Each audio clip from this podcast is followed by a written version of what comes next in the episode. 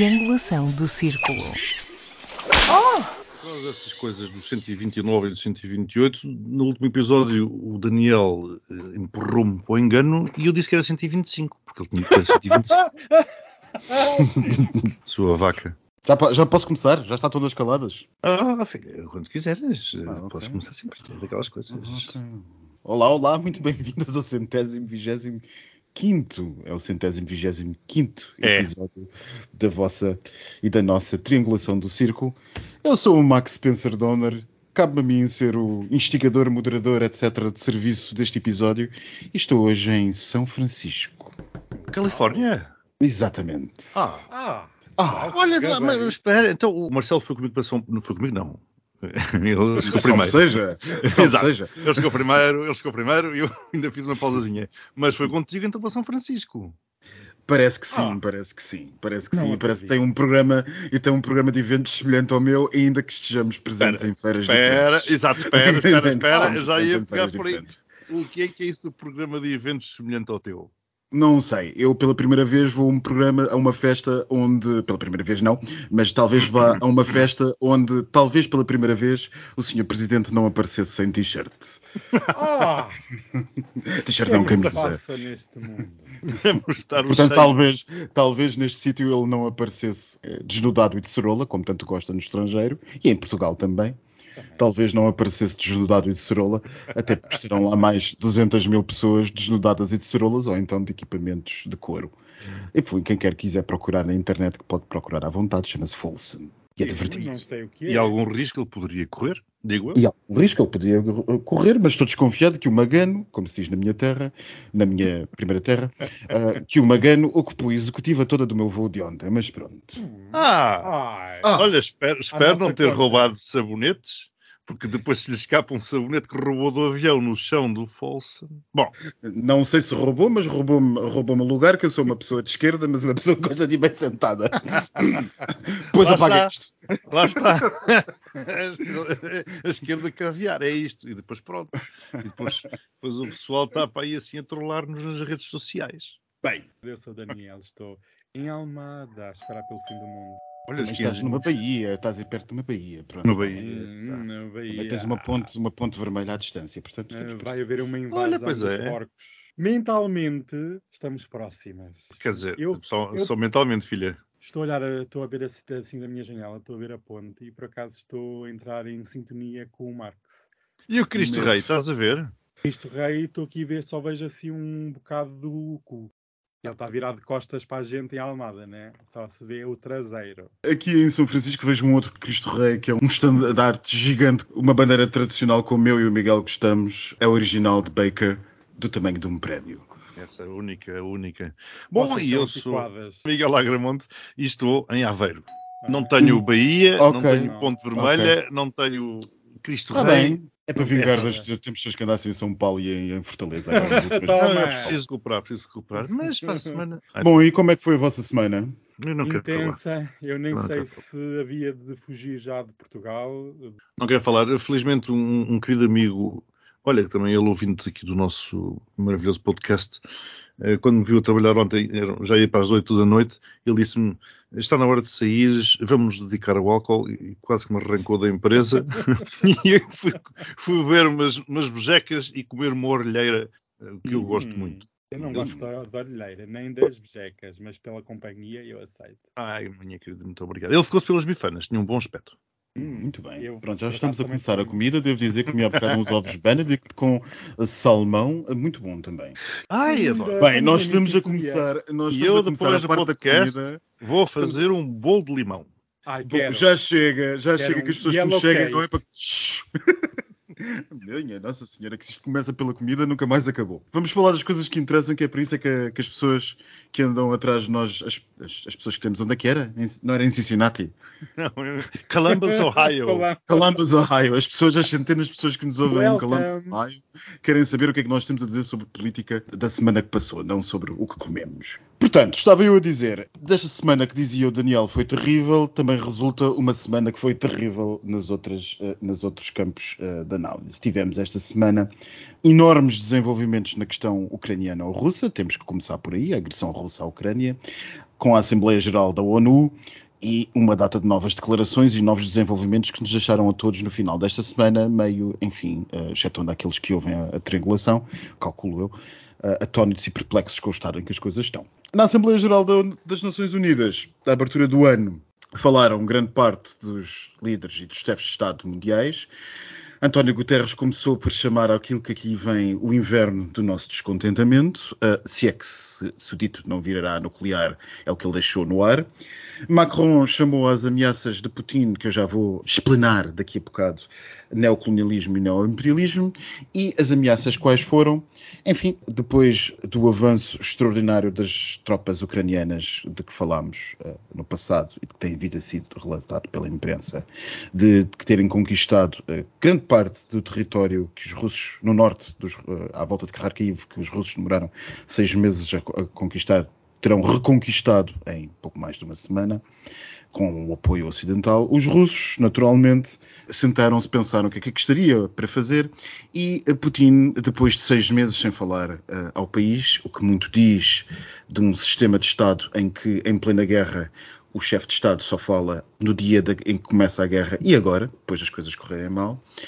Putin disse ao país que ia iniciar uma mobilização parcial uh, das tropas, de, de reservistas, vá lá, mobilização de reservistas parcial, e que ameaçou, uma vez mais, entenda-se o Ocidente e os ucranianos, para quem se meter no seu caminho, com a utilização de todas e quaisquer possibilidades que ele tenha disponíveis no seu arsenal, logo de seguida dizendo a quem achasse que ele estava a fazer bluff que ele não está a fazer bluff que na teoria dos jogos pode bem querer dizer que ele está a fazer bluff, mas isso é outra questão que, que adiante analisaremos. Entretanto, já se sabe das imagens das últimas horas e dos últimos dias que a mobilização, pelos vistos, está a ser tudo menos parcial, ou pelo menos ela está a ser generalizada, exceto na, nas elites superiores da sociedade russa, que estão justamente em Moscou e em São Petersburgo, porque em algumas das repúblicas federadas, como o Daguestão e outras tantas, a coisa tem sido bastante generalizada, com imagens a correrem já o mundo de centenas e centenas de pessoas entrarem para comboios, caminhões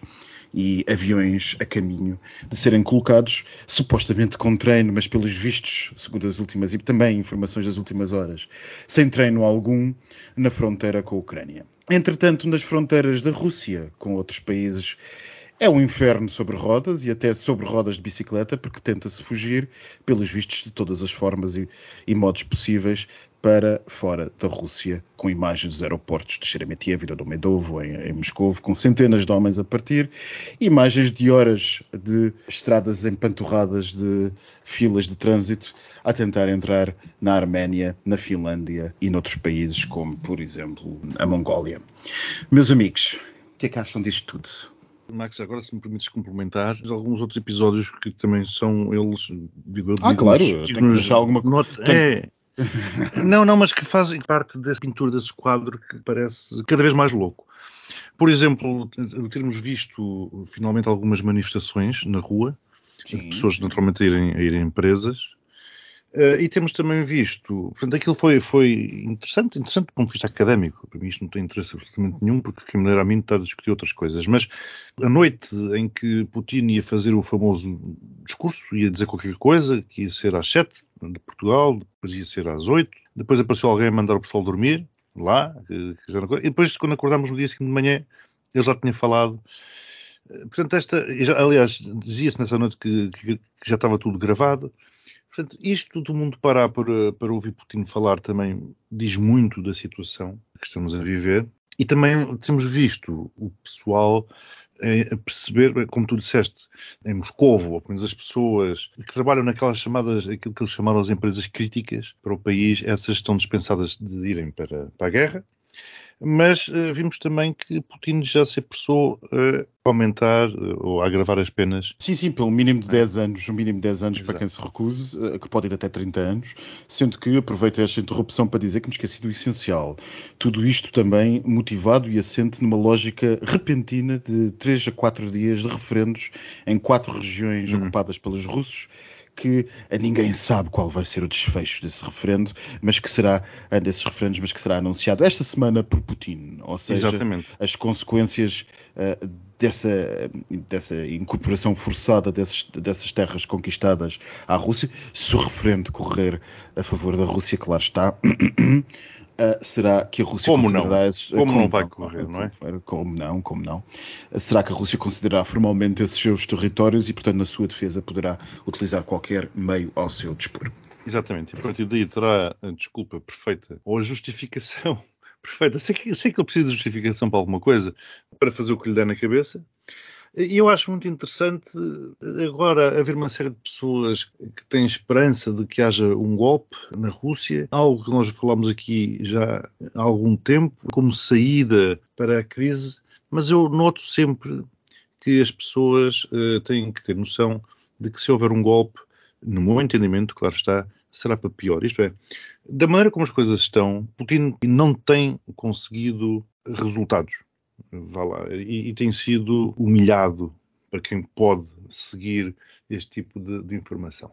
Aquilo que dizíamos eh, no, no, episódio anterior, que nos surpreendia a velocidade eh, com que a Ucrânia ia recuperando território, é muito estranho, mas acima de tudo demonstra que, que, o Putin, tal qual um treinador de futebol, quando não entrega resultados, é deposto. E efetivamente poderá haver esse risco, mas eu não tenho certeza absolutamente nenhuma. Pelo contrário, a minha certeza é que eh, se ele for deposto, quem o substituirá será pior. Porque naturalmente se o depõem por ele não estar a atingir os objetivos, pois quem for para lá será para atingir os objetivos que Putin não conseguiu. Outro dia estava a ver um programa muito interessante na TV internacional, em que aquilo que nós chamamos o, urso acossado, e aquilo que nós dizemos do urso encostado a um canto, eles chamavam a rata. Putin é uma rata encostada a um canto, era assim que eles o definiam. E está toda a gente precisamente a perceber este, este, grave problema, que é precisamente temos uma rata encostada a um, a um canto, acossada, agora de todos os lados, inclusivamente, possivelmente, da parte interna. Eu sinceramente não auguro nada de bom para o que aí vem duas notas. Uma que tem a ver com o dinheiro para a guerra. Ambas têm, têm a ver com isto. Uma que tudo isto e o inverno mal começou está a fazer moça. E vimos o Expresso esta semana eh, com uma sondagem eh, demonstrar que há cada vez mais portugueses eh, que dizem, bom, se calhar deveríamos aligerar as medidas para com a Rússia, porque dessa forma não seríamos tão atingidos. Portanto, aquela pergunta sempre, aquela sempre eterna pergunta que eu faço aqui no, no podcast, que é até quando seremos todos Ucrânia, parece-me que estamos a perceber até quando será, se calhar até novembro, não sei. E depois outra questão que tem a ver com a União Europeia. Isto não é uma federação, isto é, para a guerra, realmente se a União Europeia, eh, ou se a Comissão Europeia, ou como quer que seja, quer que se faça frente, uma frente unida a Putin numa guerra, tem que haver dinheiro, como é óbvio e nós não temos, nós uma vez mais não somos uma federação, não somos uns Estados Unidos, não somos uma Alemanha, por exemplo, em que se for necessário imprimir, na altura, Marcos, imprimiu-no. Começam finalmente também a, a, falar em economia de guerra, o termo que também nós usamos aqui já há algum tempo, mas a União Europeia nunca conseguirá ter uma economia de guerra, porque para uma economia de guerra teriam que haver uma série de instrumentos, nomeadamente financeiros, que não existem não existem. Quer dizer, se estamos preocupados como estamos com a inflação e, portanto, há que reduzir o consumo, não se pode imprimir dinheiro. E numa guerra, por definição, tem que se imprimir dinheiro, tem que haver dinheiro para se fazer guerra, senão não há.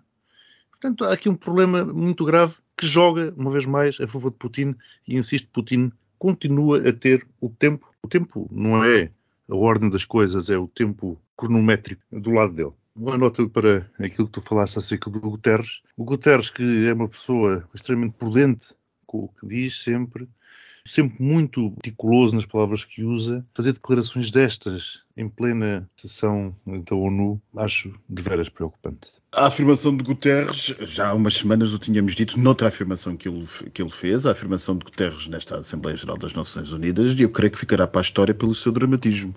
Nunca nenhum secretário-geral uh, das Nações Unidas havia sido tão drástico e tão sombrio naquilo que tivesse a dizer à abertura da Assembleia Geral das Nações Unidas, que é por inerência da, dos estatutos internos do, da ONU, justamente à altura do ano em que são feitos mais importante, porque é justamente nessa altura em que toda a gente, todos os chefes de Estado e o secretário-geral das Nações Unidas se unem.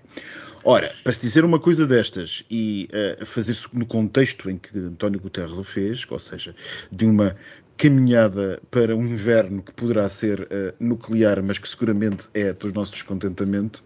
Nosso descontentamento no sentido que tudo está a acontecer, sem esquecer as alterações climáticas que vão acabar com isto tudo se a gente não fizer nada, ou se não acabarmos connosco mesmos antes das alterações climáticas, uh, sinceramente não é para estar muito melhor, bem disposto do que Guterres. O ponto é precisamente esse, Max. É, foi Guterres que disse nós conhecemos-lo.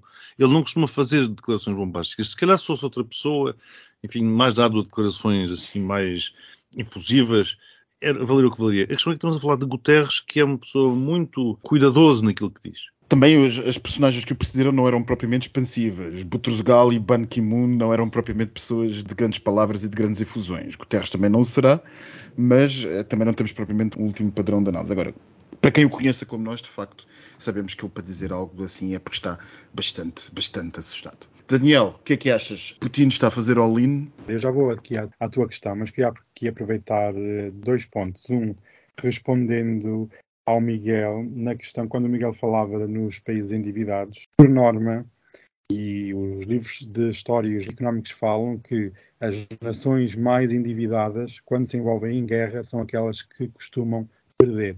A maior parte da história diz-nos isso, é uma questão estatística. E a Europa e os Estados Unidos estão altamente endividados e podem chegar a um, a um ponto que não, que não conseguem acompanhar o esforço de guerra, ainda pior se a economia estiver numa recessão ou numa depressão.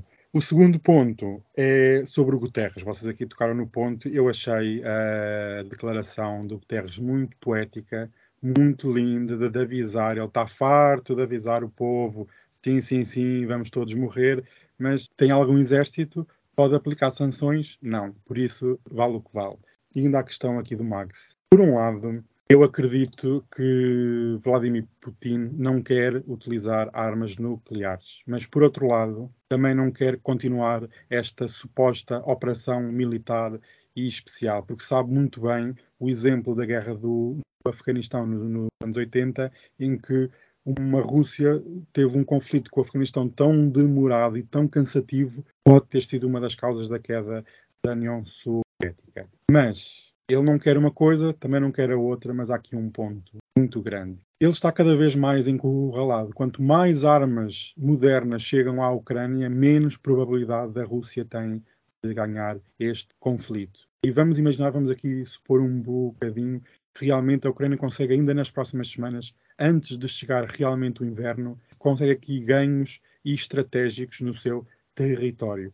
Claro que nós sabemos que o Putin pode fazer o spin, basta ganhar uma cidade que diz que já ganhou. Mas na prática, como é que nós vamos dar aqui um ponto de saída ao presidente russo para que ele não use as armas nucleares táticas? É que estamos num ponto em que ou os ucranianos param com a contraofensiva e vêm os russos atacar novamente, ou os ucranianos conseguem empurrar de novo as tropas russas para o território russo. E isso é uma derrota. E uma derrota, nós sabemos que estes líderes, e já aqui o Miguel e o Max falaram aqui várias vezes, quando um líder, quando um ditador, porque dizer líder às vezes é muito simpático, quando um ditador está totalmente a 100% encostado a um canto, a única forma de sair desse canto é as armas nucleares. E nós não estamos aqui a falar de armas nucleares, aqueles cogumelos que nós estamos habituados a ver em documentários ou em filmes da Segunda Guerra Mundial, mas a utilização sequer de uma arma, seja de que menor impacto for,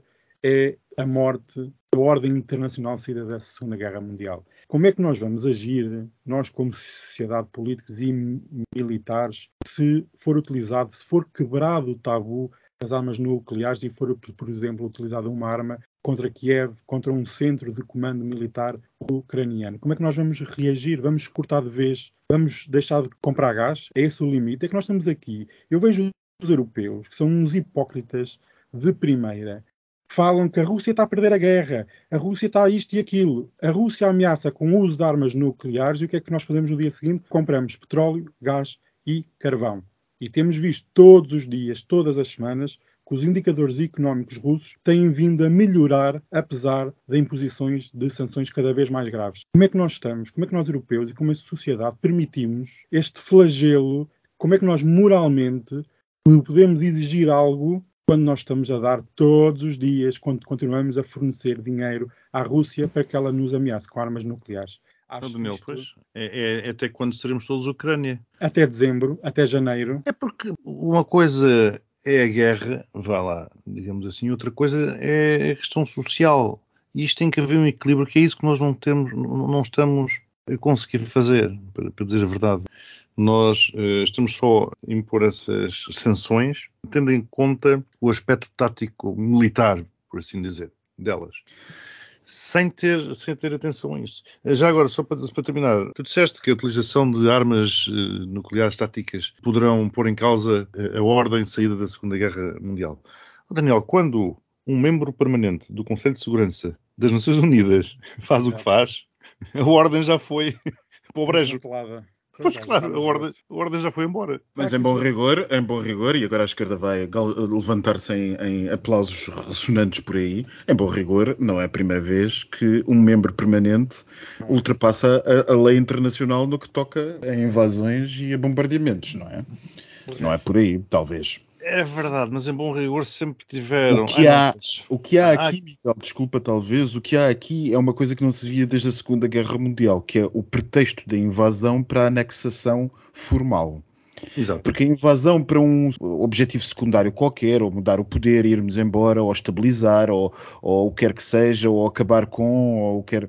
Vá lá qualquer objetivo, por exemplo, os Estados Unidos tenham utilizado nas últimas décadas. Democratizar? Democratizar, seja ele qual for, era tudo menos moralmente correto ou até juridicamente correto. Não obstante, a grande barreira de declarar a guerra, iniciar a guerra, matar toda a gente e anexar o território porque sim, é uma barreira que os russos ultrapassaram agora. É uma diferença, e essa é a principal diferença quando se vem dizer ah, não, mas agora são as crianças de olhos azuis e loirinhas. Há uma diferença. Eu não estou a dizer que, aliás, eu sou como sabes, muito crítico, ou como sabem, do famoso encontro do CERN eh, com aquele pessoal todo nos Açores. Exato. Foi uma, uma vergonha. Vergonhosa, vergonhosa. Mas, Foi um dos momentos baixos da vergonha deste país. Sim, bom, o CERN que continua por aí, atenção. Ainda hoje vi umas declarações dele acerca da Covid. Mas, uh, sim, sim, dizer que preparem-se que vêm umas variantes complicadas da Covid. Precisação uh, de vender vacinas, não é? Claro. ah, Mas reconheço que também há, uma diferença entre esse momento baixo e este momento baixo. São os dois momentos baixos, claro que são, mas são diferentes. Não quero com isto dizer que há um que seja melhor que o outro, atenção. Só não quero meter isto tudo no mesmo saco, porque senão chegamos àquele discurso fácil de dizer que eles são todos farinha do mesmo saco e blá blá blá. E já sabemos onde é que isso acaba. Acabamos todos a votar no trampinha. Este tipo de ameaças com armas táticas nucleares, seja do que for, se é tático ou estratégico, não é um sinal também para outras ditaduras tipo Coreia do Norte não valida os seus argumentos de ameaça a esses países e se, se a Rússia utilizar essa arma, esses países também não podem utilizar, porque dizem, então, mas nós vamos utilizar nucleares e eles respondem com convencional, que linha é que nós estamos aqui a traçar Pois, essa é a questão que eu vos ia agora lançar para rapidamente eh, para, para pedir o vosso rápido comentário, porque é uma, uma, questão que foi muito analisada na imprensa internacional nos últimos dias e pouquíssimo na portuguesa também. Não sei se ainda estão a falar da, da, da morte da rainha, que é justamente o que fará o Ocidente se por isto assim continuar e Putin uh, resolver utilizar uma arma uh, nuclear tática, porque as 300 mil pessoas, que já sabe que não são 300 mil pessoas, até poderão ser muitas mais, não servem de muito se não tiverem armas e se não tiver uma cadeia logística. E a Rússia está a ir buscar material militar à Coreia do Norte. Portanto, estávamos há bocado a falar sobre o bloqueio à Rússia, que supostamente manterá uma certa resiliência económica. E isso devo dizer, Daniel, Mé. Porque quando o país tem que ir buscar material militar à Coreia do Norte e os seus carros deixam de ter ABS, a coisa não está propriamente fácil.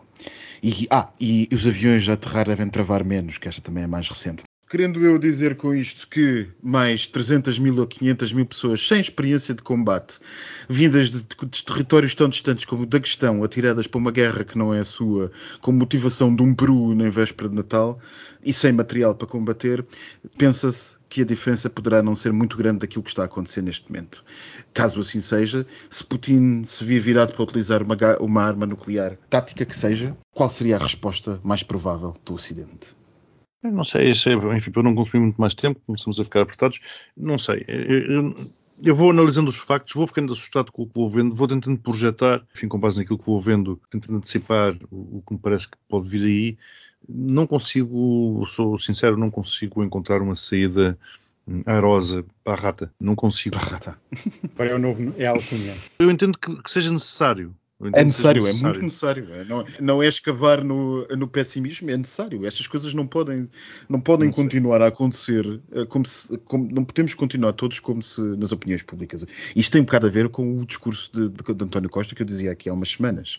Não podemos continuar a tratar as opiniões públicas como se de facto o que se está a passar não se estivesse a passar. Claro. Mobilização destes supostos 300 mil uh, soldados não acontece de um dia para o outro isto vai demorar longas semanas. É como, como tu dizias, é preciso alimentar, vestir e equipar uh, para além de treinar. Por isso, isto é uma forma, a meu ver, de trazer homens para a frente de combate para que a contraofensiva ucraniana não seja tão rápida para conter, para chegar o inverno, haver um stand-by e depois, mais tarde, em 2023, haver aqui algum tipo de negociação. Eu penso que isto não é tanto para ganhar, mas é, é mais para conter o avanço rápido ucraniano e mais tarde logo se vê porque eles ainda se estão a reorganizar e a tentar ver o que é que vai acontecer, porque isto realmente foi um balde de água fria. Se havia alguma hipótese da Rússia pensar que ia ganhar com esta contraofensiva, duvido muito que haja espaço para declarar a vitória, seja onde for. Achas que vai ser algo semelhante àquilo que falávamos há uns tempos, que é como Putin tem muita carne para, para canhão disponível, vai, vai fazer um tampão humano? Sinceramente, eu acho que sim. É isso, não é? Porque eu, eu, eu se fosse, e acho que são bem pagos, pelo, pelo, que eu ouvi dizer, acho que são bem pagos, são tão, tão, tão bem pagos quanto o pessoal do, do exército regular. O que, ao que parece, também não está a deixar muito contente as tropas, eh, as tropas Mas os novos não são pagos. Eu ouvi dizer Essa que é sim, tá, mas lá está. Não, não são, não, não são, não são. Não são os novos, não são pagos. Uh, inicialmente foi dito que sim, mas neste momento aquilo que se sabe, o que se está a dizer, é que uh, alguns setores terão a ser pagos, de um determinado nível da sociedade, mas grande parte da, da malta que está a ser recrutada, alguns até pessoas no meio da rua e estudantes nas escolas, como, como se é viu por aqui, imagens, é, é, é gente pobre que não está a ser oferecido absolutamente nada. E alguns já foram transferidos para a frente. Por isso é que o regime claro. não vai, os pobres vão para a frente e a elite Exatamente. fica em. Mas sempre foi assim, sempre foi assim. Sim, é mas eu, já agora, eh, se me permitem aqui trazer um bocadinho do meu passado militar, hum. as, coisas, as coisas que mais, e tu Daniel podes validar isto facilmente, as coisas que mais... Porque o Daniel medo... tem, tem, passado fardas, mas não é militar. tem passado, mas tem, tem fardas próximas da família. mas, mas eh, a coisa que mais medo, mais receio dá a um soldado, a quem está na frente de batalha, é precisamente que o seu camarada não tenha um treino tão bom quanto o seu que seja mal treinado. Porque mais depressa a coisa pode correr mal, porque a pessoa que está ao meu lado, eh, ou sob o meu comando, ou acima de mim, não sabe fazer as coisas, do que por conta do inimigo. Claro. E portanto isto pode trazer um problema gravíssimo de equilíbrio de forças, não é de equilíbrio de forças, é, é de, de mal-estar nas Forças Armadas ao, ao, ao, ver batalhões a serem encharcados de pessoas que não estão treinadas. E portanto eu teria pavor de estar na frente da batalha com uma pessoa que não soubesse desmontar a arma, por exemplo, ou que não soubesse fazer tiro como deve ser, ou como começassem aqui os morteiros em cima das minhas próprias forças, que acontecia muitas vezes. Olha, temos exemplos disso na nossa guerra colonial. Quantas e quantos soldados portugueses foram mortos por outros soldados portugueses que não tinham o treinamento devido? Exemplos disso não faltam. E isso pode levar a um problema também ele muitíssimo grave. Portanto, esta ideia do penso humano é realmente a única que se me ocorre. É dizer assim, pá, temos aqui carne para canhão que nunca mais acaba, vamos fazer aqui um tampão humano e esperar que o inverno chegue. Mas, meus amigos, muito rapidamente, que isto, como estava o Miguel a dizer, o tempo já vai apertadíssimo. Um comentário rápido vosso. Uh, temos esta amanhã, estamos a gravar isto um sábado, amanhã, domingo, eleições em Itália. Onde é que fica a extrema-direita europeia nisto tudo? Talvez ao pé da história do, do que o Miguel estava a dizer, até quando é que somos todos Ucrânia, não é? Berlusconi, eh, eu sinceramente eu pensava que essa personagem tinha desaparecido da face da Terra parece que está de volta este domingo. Já deu a entender que isto da Ucrânia, assim que chegar ao poder, logo se vê que não é assim tão ucraniano e tão... Daniel, Daniel, se me permitires, ele foi ainda pior do que isso. Ele disse que Putin fez o que fez para pôr pessoas decentes à frente Exato. de Kiev. Exatamente. Era só lá chegar uma semana e depois ia embora e deixava lá as pessoas decentes. Só este tipo de declarações devia dar calafrios em Bruxelas e na NATO. E parece. Em Bruxelas dá. Pois na NATO acho que não. Não, não, e na NATO também. Só que depois, NATO também. não sei se viste, Fratelli veio dizer que já, já, e o próprio, o próprio Berlusconi já vieram dizer que vão apresentar uma moção de censura à van der Leyen. Para este governo de fascistas e de direitolas conseguir governar, é preciso que todos se entendam. Novamente, duvido muito que haja entendimento. Agora, no início, está tudo com a garra, mas eu duvido que estes egos todos juntos, num país que precisa urgentemente de reformas de forma a conseguir crescer, que esta fascista consiga fazer algum tipo de reforma. Eu tenho as minhas dúvidas se este governo durar mais do que um ano. Nós sabemos que estes egos, Berlusconi tem um ego maior do que Itália, maior do que tudo e mais alguma coisa. Eu duvido que isto vá ter pernas para andar, até porque uma coisa é Bruxelas, outra coisa são os mercados financeiros. E se houver algum afrontamento contra os mercados, facilmente o governo cai e facilmente põe lá outra pessoa mais tecnocrata. Sim, até porque Itália nós sabemos o estado em que está a sua dívida pública, não é? Exatamente. Há aqui um forte argumento a favor dessa tua perspectiva. Mas eu devo dizer uma coisa, antes de passar ao Miguel para o comentário que eventualmente ele possa ter, que é que nós continuamos, uh, acerca disto, continuamos sem perceber a extrema-direita que temos a aparecer uh, na Europa e a dominar isto. A senhora Meloni tem uh, apenas, uh, e ponho aqui o apenas, 45 anos, portanto ela é de uma geração já educada em plena democracia na Europa. Tem apenas 45 anos, candidatou-se grávida a presidente da Câmara de Roma, foi foi ministra da Juventude justamente do Sr. Berlusconi e é uma senhora que foi educada, não é casada, ou não foi, é mãe solteira, para uma mãe solteira e por uma avó. Portanto, é tudo menos uma família tradicional e a arauta italiana do neofascismo e da defesa dos valores tradicionais. O que nos levaria a debater uma coisa muito interessante que não temos tempo nem hoje, não é o episódio para isso, que foi o que Theresa May disse no Parlamento Britânico esta semana, quando deu as boas-vindas a Linda Truss.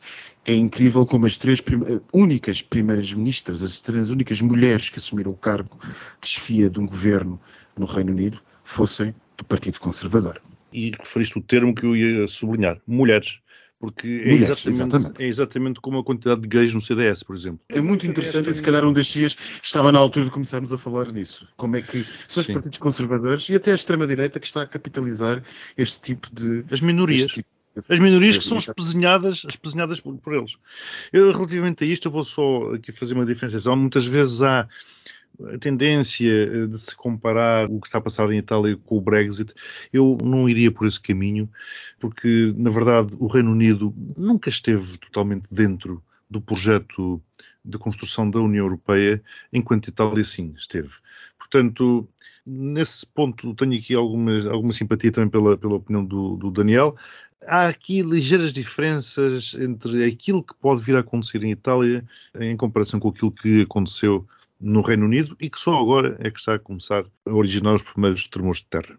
Bom, meus amigos, e agora para terminar, muito rapidamente, porque o tempo já vai bastante adiantado, eh, esta semana, grande desenvolvimento, algo repentino, justamente no Irão. Peço-vos um comentário rápido, uma vez que temos ainda muita coisa para falar, justamente às revoltas que estamos a ver nas ruas do Irão, depois do assassinato pela polícia de costumes iraniana da senhora Mahasa Amini, uma senhora originária do Kurdistão, mulher que supostamente foi detida por utilizar mal o véu islâmico e que terá levado a que neste momento haja um, centenas de protestos pelo Irão, com mulheres a queimarem os, seus véus e, uh, surpreendentemente, com muitos homens a juntarem-se a este protesto num assunto que a ditadura iraniana começa a ter dificuldades em gerir e as coisas normais de apagar a internet, cessar comunicações externas já começaram. O que é que acham?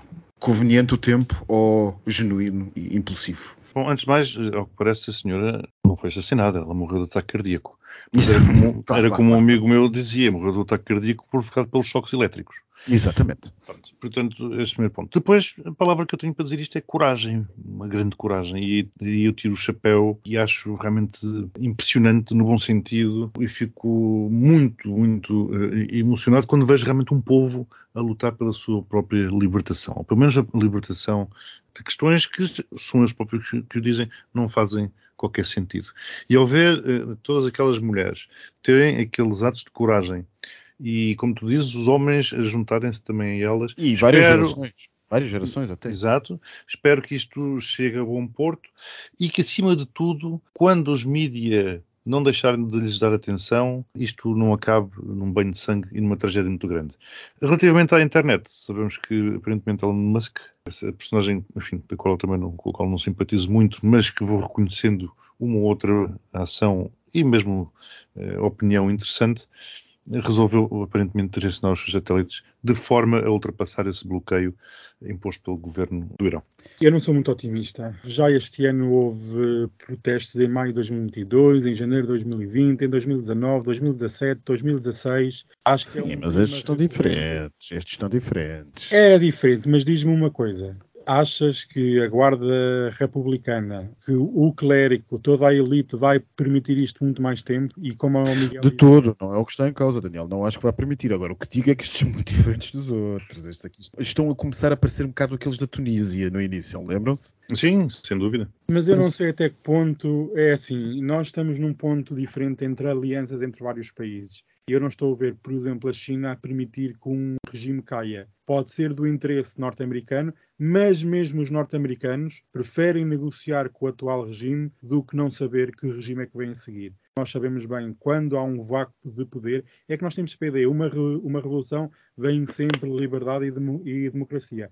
No Médio Oriente não é bem assim a cultura e a demografia e as coisas como estão todas formadas, não é garantido que se o regime, se a ditadura religiosa e iraniana cair amanhã, que venha um regime melhor. Até pelo contrário, com armas nucleares, eu ainda acredito que há aqui alguma interferência externa e que nada é assim tão espontâneo. Há realmente coragem de um povo em lutar pelos seus direitos, mas também existe pressão externa para que o regime iraniano esteja debilitado que por sua vez vai debilitar a Rússia, porque o Irão é um aliado claro e convicto da ação russa na Ucrânia e até fornece drones e peças de artilharia. Portanto, um aliado deste nível, estando instável politicamente, económica e socialmente, é vantajoso para a causa ucraniana.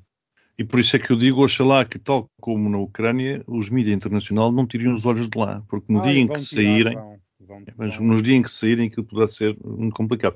Há uma senhora jornalista que eu gosto muito da CNN Internacional. A Cristiana é, Mampur. Exatamente, a Mampur, que tinha agendado há dois dias uma entrevista precisamente com... Grande senhora, grande senhora. Presidente, iraniano. presidente do, iraniano.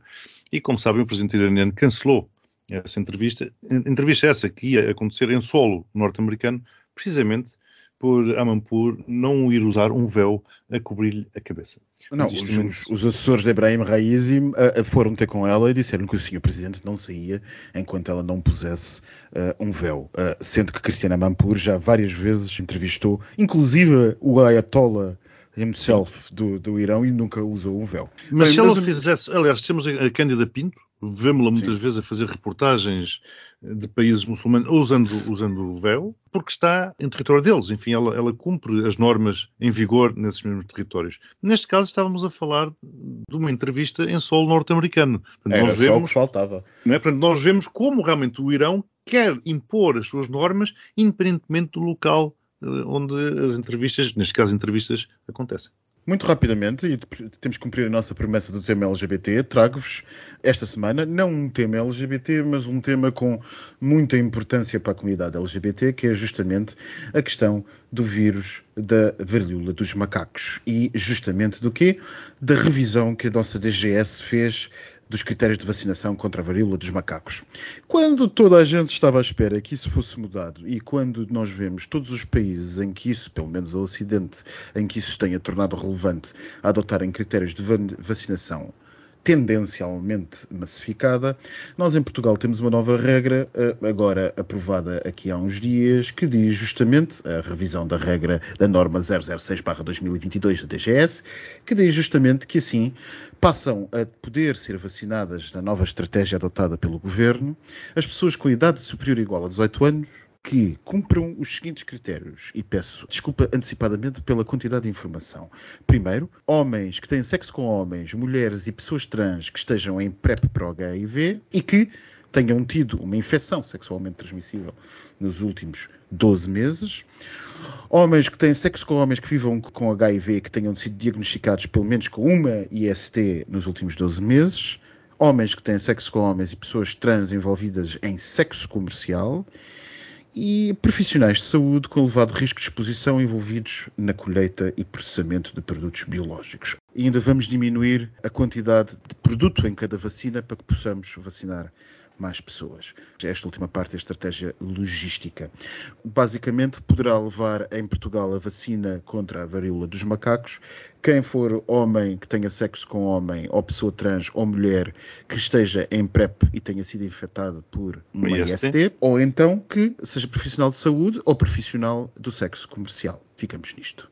Gosto de uma palavra só, vergonha. Ver... Sim, em Portugal, claro. Vergonha, vergonha. Vergonha não tem mais nada a dizer. Uma vez mais é o estigma, uma vez mais tem tudo a ver com homossexuais, uma vez mais ver os macacos só, é só tem a ver com homossexuais, é a DGS que, que, que estabelece esse estigma.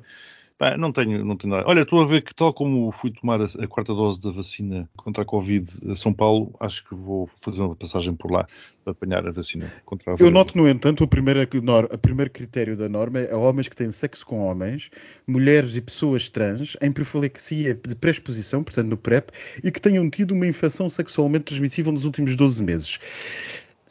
Uma descrição tão grande para dizer o quê? Toda a gente, menos os homens heterossexuais. Claro! Claro. Toda a gente, menos os homens é heterossexuais.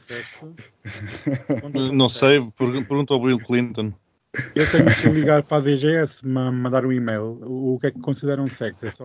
Diz logo pratica sexo comercial, que é mais fácil. Pronto, é isso que eu vou fazer. Eu vou ali Portanto, ao... amigas e amigas que estejam a ouvir, toda a gente a mandar e-mails aos seus médicos de família a dizer que o último encontro do Grindr cobraram nem que seja 5 euros. Isto é uma vergonha, mas por falar em vergonhas, talvez seja melhor passarmos para o sítio delas. A vergonha morre. O postigo de Daniel. Está de volta! Está de volta! Isto, isto, estava musical. Tá. Sentem-se! Pois, vocês estão boas. Eu estou ótima. Sabiam hum? que a Isabel II ainda visitou a Bairrado e gostava muito de leitão? Sim. Ai, sabias? E nunca me Sabia! Sabia, meu querido. Até conheço um restaurante que supostamente envia leitões para o Palácio de Buckingham. Supostamente não é confirmado. Sim. Quando for agora aí à capital do leitão, leve-me lá, só acha. Eu levo, levo lá, sim senhor. Só não digo o nome porque o nosso podcast não, não é patrocinado, não, porque senão depois o pessoal então... tinha que apanhar com anúncios e essas coisas todas, nós não queremos Mas é assim, podia fazer aqui uma parceria e dar aqui umas sandezinhas de leitão à gente. Era, era, olha, eu e o, e o Max levávamos para a TAP. para termos qualquer coisinha para comer. Nada mais, nada menos do que 9 horas ontem sem comida. 9 horas. Se eu não tivesse, se eu não tivesse comprado ali uma sandochazinha no aeroporto de Faro para levar. Eu digo para... leva sempre. Se eu não tivesse. É 9 é? horas. 9 horas, eu não sei. Né? Lá à frente o Sr. Presidente deve ter conseguido um bocadinho mais. Mas, uma sandocha de leitão. O Sr. Presidente deve ter conseguido um bocadinho mais, mas eu desde que descolei uh, uh, recebi um almoço que foi lá está o quê, Miguel? O quê? Ah. Pasta ao frango. Ora, lá está. Foi, foi ravioli? Foi ravioli com, com espinafre ou não? Exatamente. Ah. Espinafre e ricota. Com molho. E ricota, é aquela coisa a boiar, eu sei. Eu sei depois ou é frango ou então é uh, bife, que os senhores dizem sempre, os senhores dizem sempre bife, que na verdade é uma jardineira. E depois ah. uh, uh, tens Ai, 9 horas. Tinha jardineira, o último não tinha jardineira, era só mesmo frango. Era frango e. Não, pasta. não, não, não, não. Atenção, ou é frango e pasta, ou é pasta e bife. Sendo ah, que sim, quando é bife, é jardineira. É, é uma jardineira, sim, senhor. Estão a ver aquela jardineira que vocês tinham na escola básica? É verdade. Não sabia nada. É, é, uma coisa dessas. É isso, é isso. Ah. É isso mesmo. E depois, 9 horas depois, então uma sandochazinha e nove. nove horas depois uma sandochazinha e uma coisa que eu não consigo dizer, não consegui perceber o que é que era. Tiveste aquela barrinha de chocolate? Não, não, era uma coisa que parecia, sei lá, era, parecia cuscuz ou uma coisa assim do género, já não lembro o que é que aquilo Ah, mas isso é para a entrada, não, isso é da entrada. Não, filha, estou a falar para a descida mesmo. Não uma hora digas cuscuz. Ai, que Sim, horror. uma coisa qualquer. Cuscuz para o lanche. Ninguém sabe aquela hora, Daniel, ninguém sabe o que é que é. Mas eu sei o que é, eu, sei, eu já conheço a coisa, são os cuscuz, é uma espécie de cuscuz, sim. Mas cuscuz Vem assim numa tacinha mais ou menos quadrada. Mas isso é, é na Acho que o senhor presidente lá à frente deve ter conseguido apanhar Uma feijoada. Não apenas o meu lugar, mas mais algumas coisas. Também pagámos por isso, por amor de Deus. Também pagámos por isso, exatamente. Queria dizer uma coisa muito importante Hum. sobre o novo monarca em Inglaterra, que já, já esteve três vezes em Portugal, mas nunca comeu leitão, infelizmente. Tem uns hábitos muito esquisitos. Já se tinham lembrado que uma vez disse que ele andava com os móveis atrás da coisa e tal. E agora vou dizer uma coisa muito, muito importante. Ele nunca toca o assento da sanita, o Carlos III. É sempre alguém que fecha o tampo da sanita ou puxa para cima. Recusa-se a tocar em tudo o que é sanita, até no autocolismo, não toca. Alguém tem que ir lá tocar. O papel higiênico tem que ser de uma marca específica. Se for de outro, não usa. Portanto, estamos a ver como é que é se não usa papel higiênico. E um colaborador, um assistente, um, um trabalhador, coloca 2,5 centímetros de pasta de dentes na escova minutos antes do rei usar. Usar, mas não a sanita. Não, a pasta de dentes, a escova de dentes. Ah. Vem lá alguém, imagina, tu ias Sim, sim, já percebi, dentes, já chegavas percebi. lá com a escova já com a pastinha de dentes exposta, era só lavar, largavas a escova em cima do- da pia e ias-te deitar. Já percebi, já percebi. Pronto, está explicada a questão da caneta. Não, Eu perguntei isso da escova de dentes porque, como sabem, há- dizem que nos hotéis a pessoa deve guardar sempre a escovinha de dentes porque se a empregada que nos vai arrumar o quarto não gosta muito de alguma coisa que nós tínhamos deixado por lá, dizem que há casos em que elas lavam as sanitas com a nossa própria escova de dentes. Mas, Bem, eu estou num quarto de hotel, tenho que me ir embora. Eu estou chocado, eu, nunca mais entro num hotel. Ai meu Deus, beijinhos. Também tu ficas, tu ficas sempre no Ibis de Alfragide. Ao pé do aeroporto, que é mais rápido. Assim tudo aqueles, aquelas coisas duvidosas de beira de estrada que a gente sabe porquê. Ah, Beijinhos em beijinhos. Até para a semana, meus queridos e queridas. Now